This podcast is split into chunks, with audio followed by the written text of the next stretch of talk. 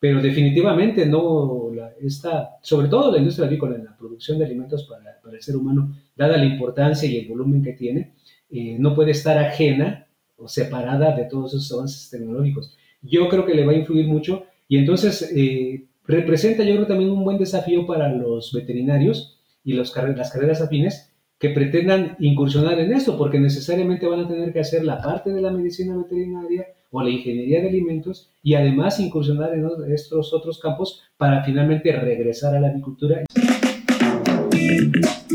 Bienvenidos a Avi Podcast, una línea directa con los principales referentes de la industria avícola.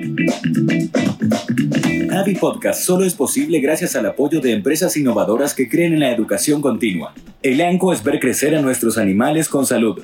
Favor Animal Health Corporation. Animales saludables, alimentos saludables, un mundo saludable. Síguenos en redes sociales y Spotify para tener acceso a información de calidad, continua y de acceso gratuito. Hola, bienvenidos a este nuevo episodio de Avi Podcast. Eh, es un episodio especial en el cual voy a tener el placer de hablar con el otro anfitrión del podcast, que es el doctor Ruber Merino. Y la idea es hablar sobre la importancia del enfoque interdisciplinario y el impacto que éste tiene en la eficiencia en la avicultura. Entonces, pues para empezar, ¿qué más que intro hacerle la introducción al doctor Rubén y pues saber un poco más sobre él? ¿Qué más, ah, Rubén, cómo estás? Bien, bien, Juan.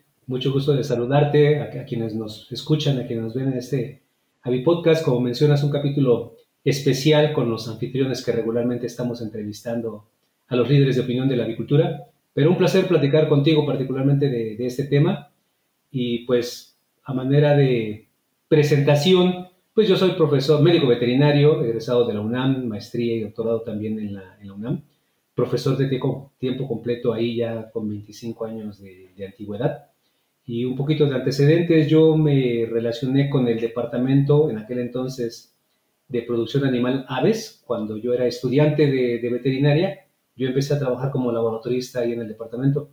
El doctor José Antonio Quintana López era el jefe del departamento, me apoyó mucho para poder hacer de manera simultánea tanto la parte de estudiante como, como la parte laboral ahí como, como laboratorista. Después de que me, me gradué, fui a trabajar a la iniciativa privada alrededor de un año y después regresé a la UNAM a hacer una maestría. El doctor Guillermo Telles también este, me apoyó en la parte de ese posgrado de la maestría y de hecho fue él quien me contrató para ser profesor en el departamento de aves. Un poco tiempo después él salió, pues tener Arkansas desde hace mucho tiempo, y yo me quedé ahí en el departamento, siempre trabajando con las aves. Mi área de especialización es más la parte de enfermedades virales, un poco de inmunología y más recientemente en la identificación de biomarcadores, tanto en suelo como en fluidos corporales de las aves, pues para determinar diferentes situaciones y eso es en lo que, en lo que ando. Perfecto. Esto, bueno, y, y en este caso, si estamos enfocándonos en la parte que es interdisciplinaria, la pregunta sería, ¿qué tantas preguntas relacionadas, por ejemplo, a nutrición recibes? Mira, específicamente con respecto a la nutrición, yo no recibo tantas, porque acá en, el, la Facultad de Veterinaria, en el Departamento de Aves, eh, tenemos un grupo de profesores de mucha antigüedad, con mucha experiencia, donde tenemos nutriólogos, específicamente, por ejemplo, en el departamento, el doctor Carlos López Coello, en la granja avícola de la propia facultad, el doctor Ernesto Ávila González, y otros que se han dedicado a la nutrición y realmente preguntas específicas sobre nutrición se dirigen con ellos. Lo que es cierto es que en esta parte, esta función que tenemos también dentro de la universidad, además de ser profesores, además de la docencia, hacemos un poco de investigación y un poco de difusión del conocimiento.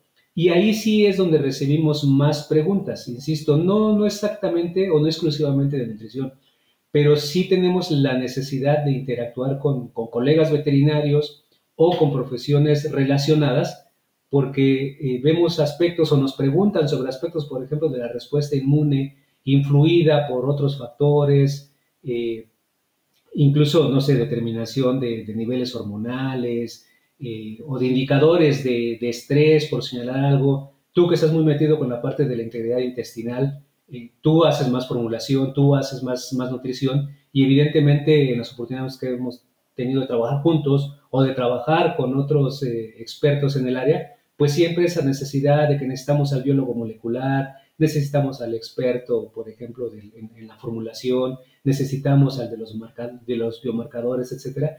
Definitivamente la interacción, la multidisciplinaridad de, o esa necesidad de, muchas disciplinas que interactúan para, para evaluar y para mejorar la producción avícola, sí es algo una necesidad día con día. Y en el caso, por ejemplo, viéndolo como la parte de formación de los futuros profesionales, por ejemplo, ¿qué tan importante crees que es esa formación relacionada a la interacción entre, ok, yo estoy estudiando veterinaria, pero qué tan importante crees tú que es que esa misma persona sepa nutrición, algo de nutrición? No, definitivamente es algo fundamental. Si lo vemos desde el punto de vista de las mascotas, por ejemplo, vemos la cantidad de empresas que han surgido para satisfacer la necesidad de la nutrición adecuada de las mascotas, de acuerdo con el género, de acuerdo con la edad, incluso ¿no? el alimento geriátrico o el alimento de cachorros, la adición incluso de los probióticos, de otros aditivos para mejorar las condiciones generales de los animales,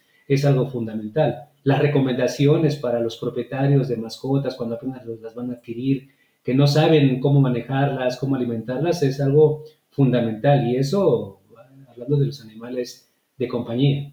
Cuando hablamos de la parte de la producción animal, definitivamente es una necesidad que no se puede eh, posponer, no se puede pasar por alto, pero también la realidad es que el tiempo destinado a la nutrición en los estudios de la carrera veterinaria son muy limitados, muy limitados. Eh, y hay pequeñas diferencias quizá entre los planes de estudio de universidades dentro de un mismo país, y ya no digamos si comparamos entre, entre países, ¿no? Quizá la diferencia de contenidos sea mucho mayor.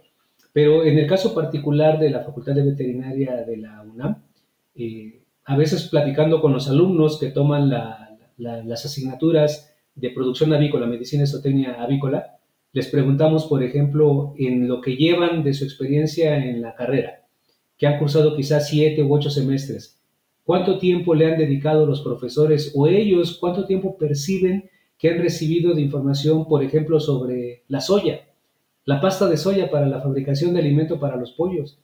Y cuando bien nos responden, dicen, pues quizá media hora, es lo que se ha destinado a, platicar sobre la soya, ¿no? Porque siempre es, ya les dirán después, ya les dirán después, ya les dirán después. Y la verdad es que difícilmente llega ese después donde los jóvenes como estudiantes de medicina veterinaria pueden realmente adquirir un conocimiento profundo de esta parte. Lo que también es cierto es que eh, muchos profesores hacen la labor de decirles eh, la importancia de la nutrición, la importancia de saber de nutrición, y si tienes un interés como estudiante ahorita del nivel de pregrado, como le llaman en algunos países, o de la licenciatura, como le decimos en México, si te interesa la nutrición, definitivamente tendrás que hacer después una especialización en nutrición animal o una maestría en nutrición con un enfoque particular a la especie que a ti te interesa, donde realmente puedas cubrir pues, la mayoría de los aspectos que, que, se requiere conocer para esto, ¿no?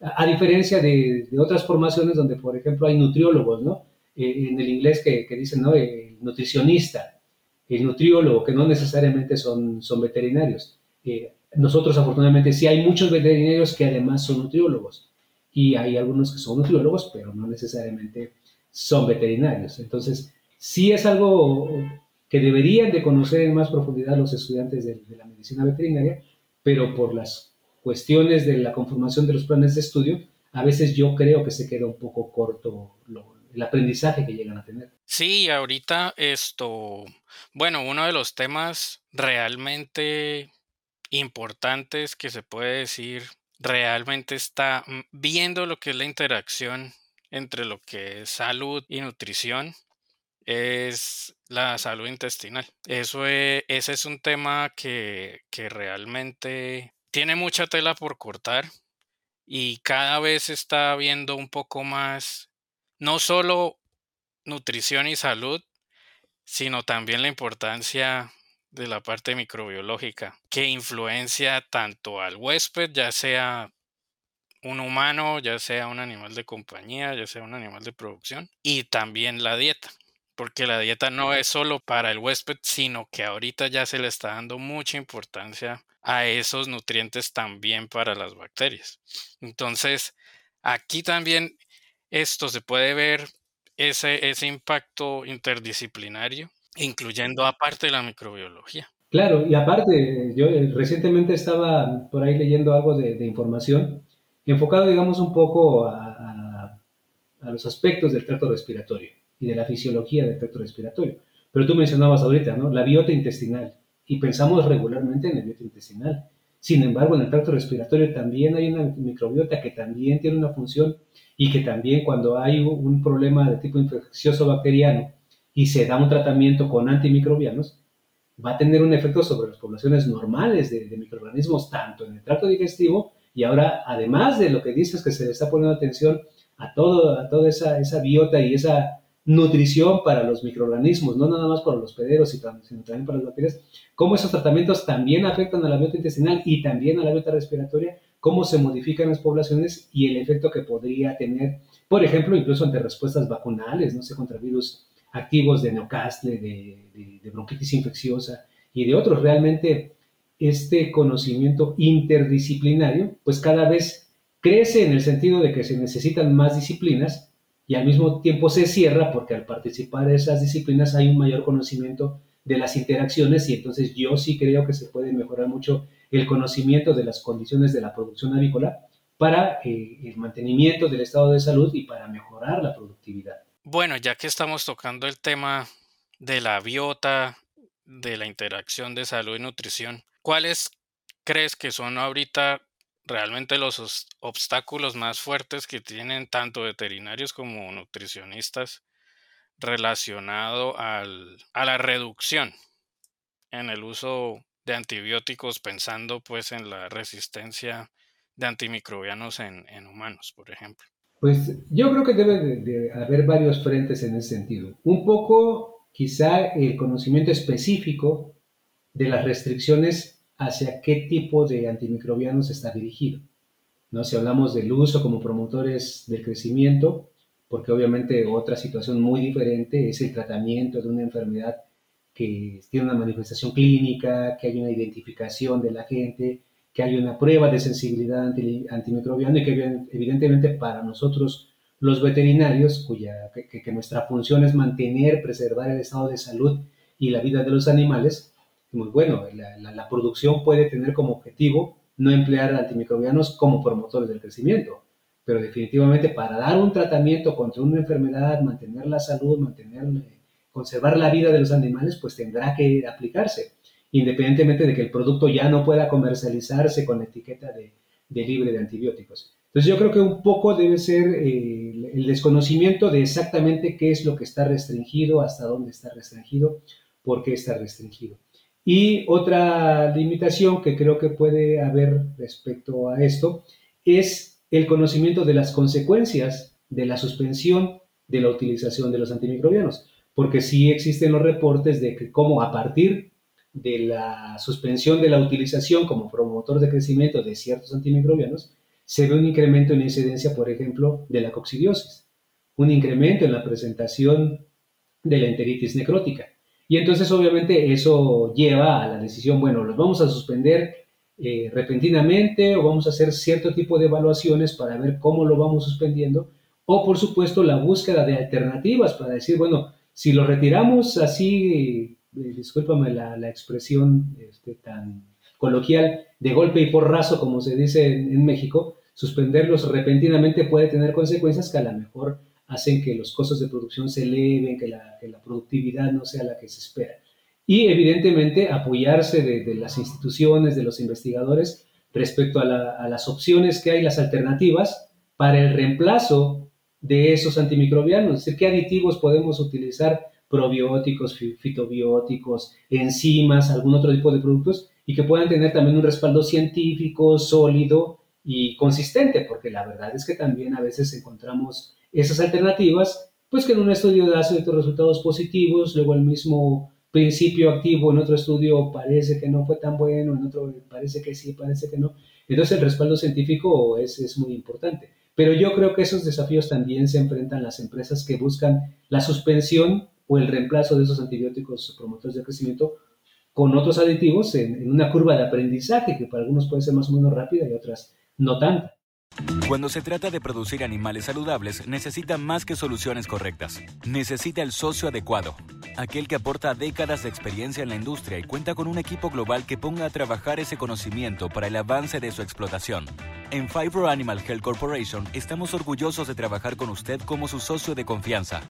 Sí, definitivamente. Em, realmente lo que dices, el, el tema del reemplazo de antibióticos tiene que aproximarse de una forma holística, no solamente pensando en qué voy a usar para reemplazar el antibiótico, sino también en el impacto que ese reemplazo tiene.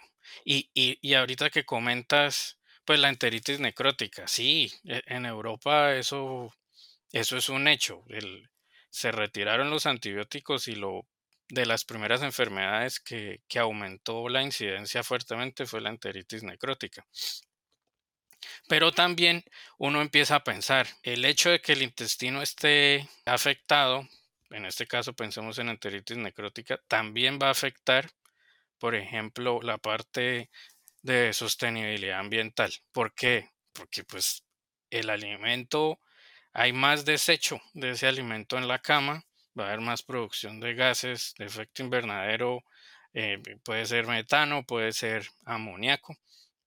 Ese es un, factor importante. Después, ¿qué más va a afectar? El bienestar animal. ¿Por qué es eso? Porque la, la, calidad de la cama va a disminuir. Entonces van a haber quemaduras en las patas y esas quemaduras en las patas van a afectar de forma radical lo que es esto, la venta de esas patas, que muchas veces tiene un valor económico impresionante. Y la parte nutricional, imagínate el hecho de, de perder, pues el 70% de los costos están en la dieta. Y si, y si esa dieta no se está aprovechando, pues ese es un costo muy grande.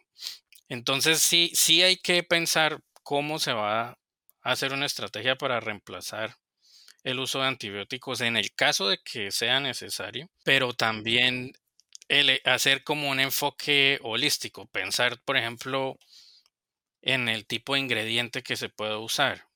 Sí, sí, sí, si es un ingrediente que, que tenga un menor efecto negativo, factores antinutricionales, por ejemplo, que vayan a hacer que ese intestino se inflame menos. Pero pues eso cambia según la región y según también la disponibilidad de los ingredientes que hayan. Sí, también la factibilidad de pasar del nivel de investigación básica, donde se pueden evaluar una gran cantidad de opciones de aditivos, y pueden arrojar resultados promisorios.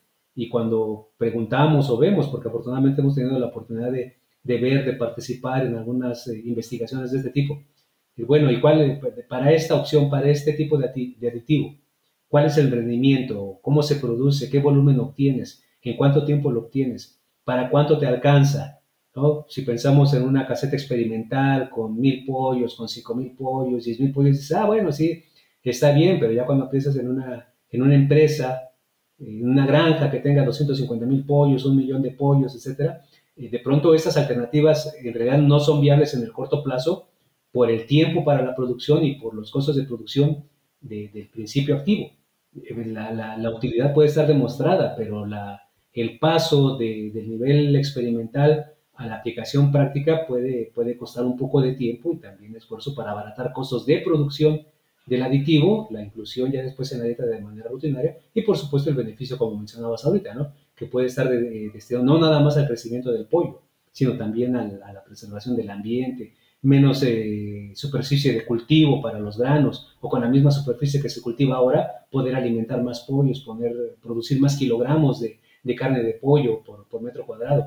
Eh, afortunadamente muchas eh, alternativas y mucha gente trabajando en el campo desde diferentes perspectivas, eh, pero también ser realista respecto a en cuánto tiempo podríamos ver ya de manera tangible el, éxito de estas eh, alternativas. Sí, definitivamente aplicabilidad, porque sí ese, ese puede ser un problema frecuente que, que se critica, ¿no? Que, que es ok, está esa investigación, pero ¿qué tan factible es la aplicabilidad de, de, ese tipo de productos a nivel, a nivel comercial?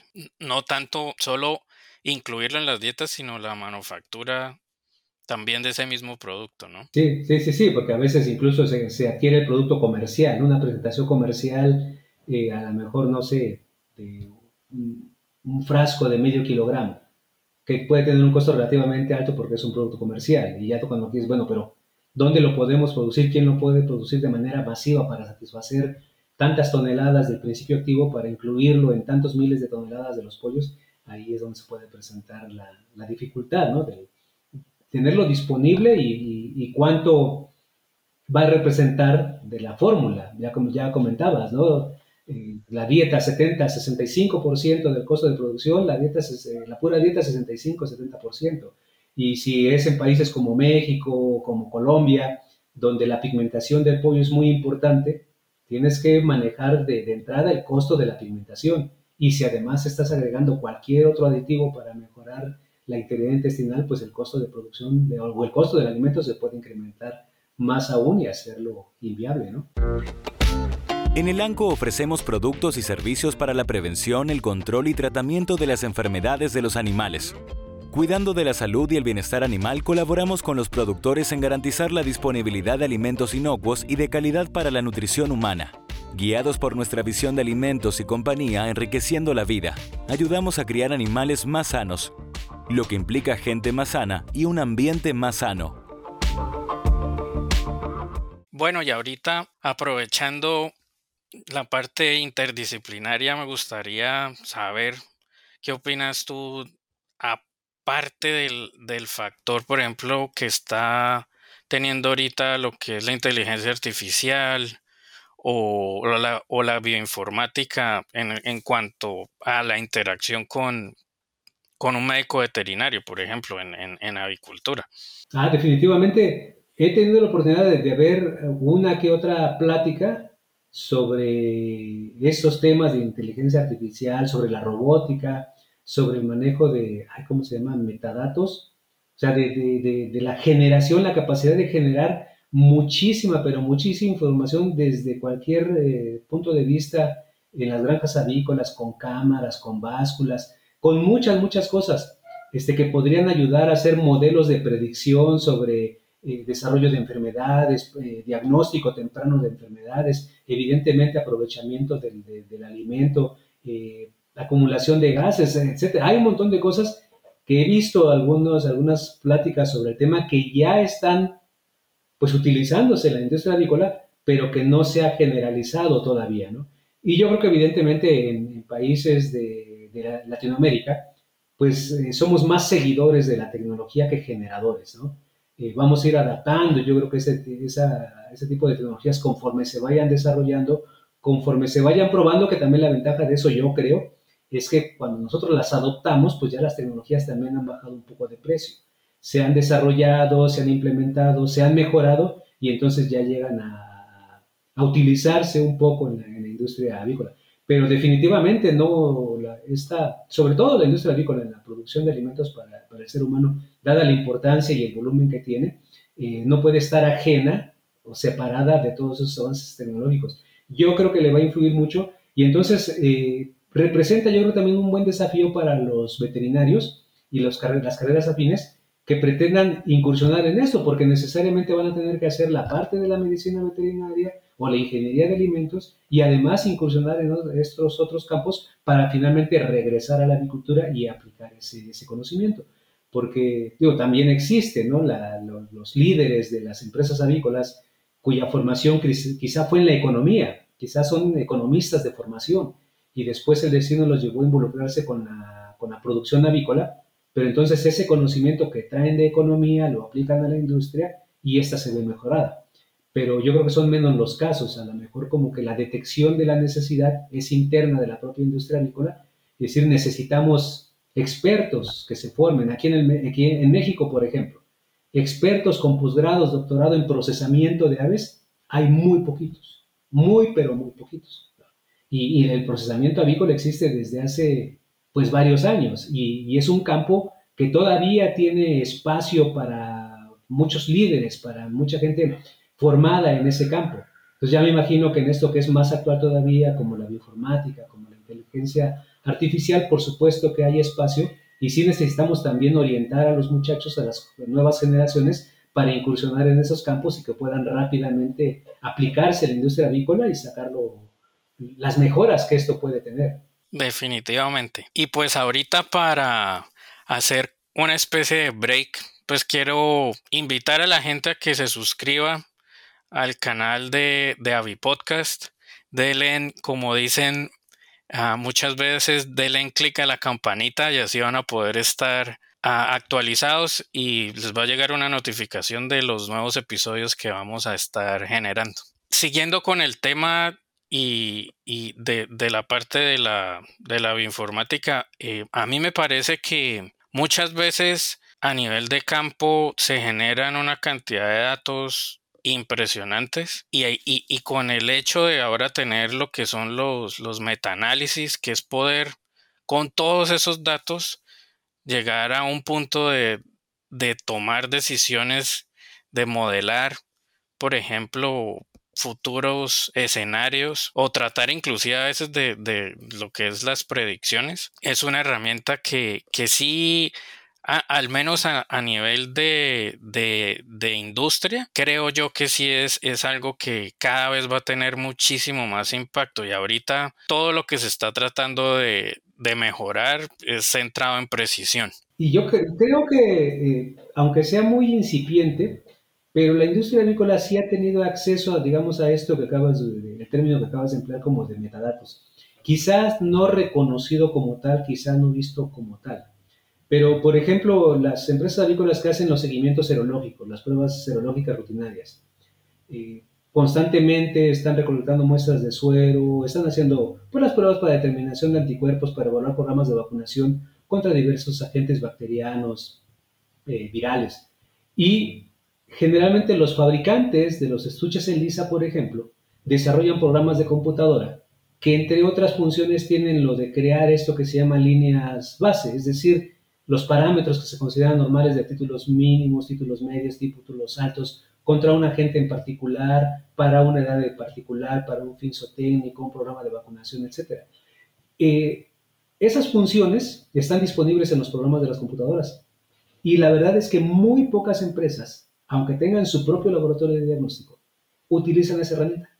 Está ahí, tienen la capacidad de, extraer de manera muy sencilla los datos, como decías tú, para ver y pronosticar, predecir qué está pasando con las curvas de anticuerpo contra bronquitis infecciosa, contra neocastre, contra cualquier agente, cómo se comporta a lo largo del año, por zonas geográficas, muchas variables que se podrían tomar en consideración y hacer la determinación si la respuesta vacunal actual es eh, la, la adecuada o se está, haciendo del, saliendo del parámetro. Y es una herramienta que ya está contenida en el programa de la computadora y que sin embargo casi no se usa. Es muy poco, son muy pocas las empresas, los laboratorios que, que lo emplean. Y así como mencionabas, ¿no? la, recolección de, muchos, mucha información, los metadatos, la organización, la filtración, para algunos casos sí se requiere de, de, personas obviamente que estén preparadas específicamente en ese campo. Pero en esto de la serología, por realmente capacitar al personal de laboratorio para decir, mira, eh, crea esta línea de base para comparar. Hoy estás corriendo una prueba de pollos de engorda de cinco semanas de edad contra bronquitis infecciosa. Este, si creas una línea de base previamente, cuando corras la prueba, el mismo resultado te va a decir esos títulos son normales, están dentro del rango, o están muy bajos o están muy altos comparado contra lo que esperabas para el tipo de aves, para la zona, para la edad, etcétera están fuera del rango. Y ya entonces eso al encargado de la sanidad de la empresa, pues de inmediato le, podría llamar la atención, eh, como dices tú, la toma de decisiones, analizarlo, juntarse con el personal, eh, con el supervisor de la granja, con los propios caseteros, el gerente de producción, etcétera, y tomar decisiones sobre qué es lo que puede estar pasando. Entonces ya hay eso que es relativamente sencillo, pero evidentemente se requiere más eh, formación de personal para la, evaluación de estos eh, metadatos que se pueden ir generando para otras evaluaciones. Y ya nada más rápidamente en este tema, eh, también desde hace un poquito de tiempo, pero ya por ejemplo también hay esos modelajes para la, la predicción de posibles variaciones antigénicas en epítopos de algunos virus en particular, bronquitis infecciosa, para también poder tratar de predecir los cambios que se pudieran presentar en los virus de campo y por lo tanto tratar de adelantarse en la manufactura de las vacunas, tener casi casi ya el antígeno listo para producirlo masivamente en cuanto se dé ese cambio que se pronosticó por los análisis bioinformáticos que se hicieron con anterioridad. Y ese tipo de situaciones ya existen, todavía no se aplican de manera este, práctica, pero sí nos sirve conocer que ya está disponible y que obviamente pues más jóvenes que están en formación, sobre todo en, la medicina veterinaria, pues podrían invertir un poco más de tiempo después de egresar para profundizar en esos campos y ser los líderes en esa, en esa área para la industria avícola de un futuro no muy lejano, estamos hablando de poco tiempo, 5 o 10 años quizá. No, definitivamente. Y ahorita como ya para finalizar, y aprovechando, pues, la verdad, la experiencia tan grande que, tienes como docente, mencionaste 25 años. Esto, mi pregunta sería, ¿cómo se podría mejorar esa interacción entre, entre veterinarios y nutricionistas, por ejemplo? Mira, yo creo que eh, sí tenemos los docentes, sobre todo en el nivel del pregrado, de la licenciatura, como decimos en, en México, tratar de que los jóvenes estudiantes identifiquen el área de su interés lo más temprano posible durante la carrera. De, modo que al identificar a qué se piensan dedicar, sepan realmente también los desafíos a los que se pueden enfrentar. Es decir, qué, es lo que van a aportar ellos. Por ejemplo, les, les interesa la nutrición animal. Bueno, de, monogástricos o, o de qué tipo de animales te interesa la nutrición. Luego, ¿desde qué punto de vista piensas abordar o cómo, te ves en el campo de la nutrición? Y entonces, ¿qué otros elementos necesitarías para conformar un grupo de trabajo, un equipo de trabajo? Eh, si te interesa la investigación, ¿hacia dónde crees que podrías llevar eh, tu investigación? Y entonces, si vas a necesitar de bioinformáticos, si vas a requerir de, de biólogos moleculares, si vas a recurrir a requerir, perdón, de otras áreas de especialidad para que también puedas tratar de involucrarte en equipos de trabajo donde están, eh, quizá no trabajando en el área de tu interés, pero sí, que sí veas cómo se pueden dar esas, esas interacciones. Y algo que siempre le recordamos a nuestros jóvenes estudiantes es que participen, afortunadamente en nuestra escuela, como muchas otras seguramente en Latinoamérica, deben estar ofreciendo continuamente eh, seminarios, pláticas, conferencias sobre temas precisamente de esta parte de la afinidad hacia lo que a mí me interesa de avicultura, que hay una plática sobre vacunas y vacunación. Ah, pues vamos a ver qué más hay en la agricultura de vacunas y vacunación.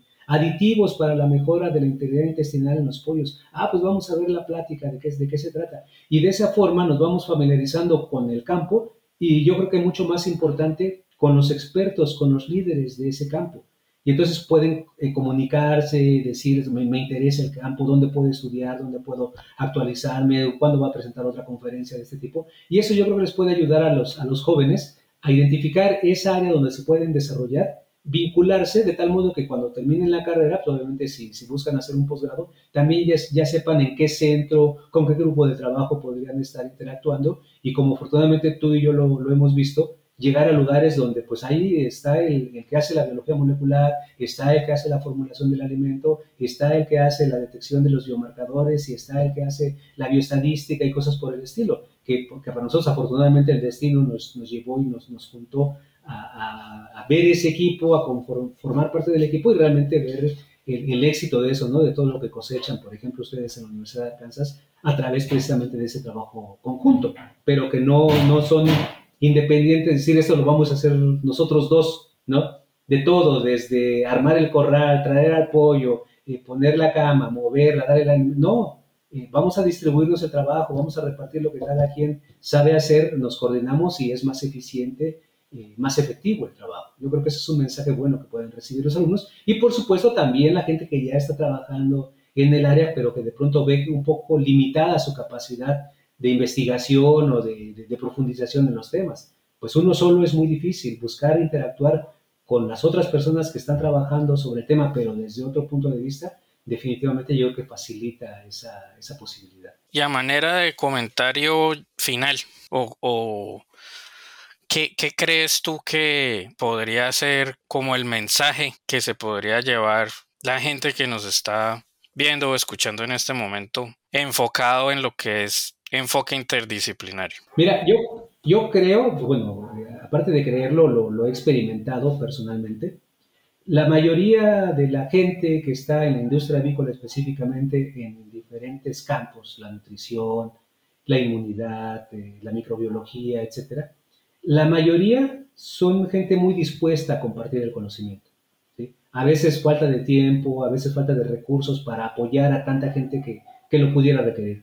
Pero yo sí he visto, he experimentado escribirle a alguien, pedirle, por ejemplo, la copia de su artículo científico porque no tengo acceso a ella, eh, una recomendación sobre cómo le hiciste para calcular esto o lo otro, y la mayoría de las veces la gente responde amablemente eh, a esas dudas que uno puede tener. Entonces, el, mensaje sería acercarse, si uno tiene la capacidad de leer artículos científicos o capítulos de libro, etcétera, ver quién es el autor. Decir, ah, mira, este, este grupo, este investigador particularmente, es el líder de opinión en este, este campo, pues me voy a acercar a él, quizá le puede escribir, si no sé el inglés, pues es un buen momento también de recomendarles mejores del inglés, el manejo de, las herramientas computacionales también es un buen mensaje, aprendan, mejoren lo, lo que ya sepan de, tal modo que se puedan acercar. Yo sí estoy convencido de que la mayoría de la gente que trabaja en este campo es generosa respecto a compartir sus conocimientos y si tienen la posibilidad eh, durante o después de haber terminado la carrera de medicina veterinaria, pues buscar hacer el posgrado en el país de origen o en aquellos centros de investigación que estén en los Estados Unidos o en, otra, en otro país donde estén estos, estos líderes. Eh, yo creo que sí es una muy buena forma de acercarse y lograr esa participación multidisciplinaria en áreas de, interés y obviamente con el objetivo futuro, pues de mejorar. Eh, escuché recientemente una frase que la verdad es que sí me, me, pareció interesante, que decía, no, nosotros los veterinarios no vamos a mejorar la industria avícola, son los avicultores, pero los avicultores a través de, de, seguir la recomendación, de contratar personal, obviamente veterinarios o otras carreras, que tengan las habilidades, las capacidades, pero realmente el, obligado o el, el, necesitado de mejorar la industria de la empresa, pues es el avicultor. Pero nosotros como profesionistas que estamos colaborando ahí, pues sí podemos aportar mucho en función de esa preparación que tengamos, ¿no? Entonces, este, ese sería el mensaje, acercarse, para, sobre todo para los jóvenes y también para los que están trabajando, pero que de pronto vean como limitadas sus, opciones, pues acercarse a, los centros de investigación, a los líderes de opinión y de investigación y seguramente algo podrán obtener. Bueno, pues antes que nada, Rubén, pues muchas gracias por el tiempo otorgado, por, por compartir tu conocimiento con, nosotros. Me incluyo dentro de la audiencia. Eh, y, pues eh, próximamente te estaremos viendo en otros episodios de, de Avid Podcast. Y pues muchas gracias. Contrario, Juan David. Muchas gracias a ti, gracias a los que nos ven, a los que nos escuchan. Y no se pierdan los capítulos de Avid Podcast. Vale, chao. Hasta luego. Si te gustó este episodio, no dejes de compartirlo con otros profesionales para que más personas puedan tener acceso a la palabra de los principales referentes de la industria avícola.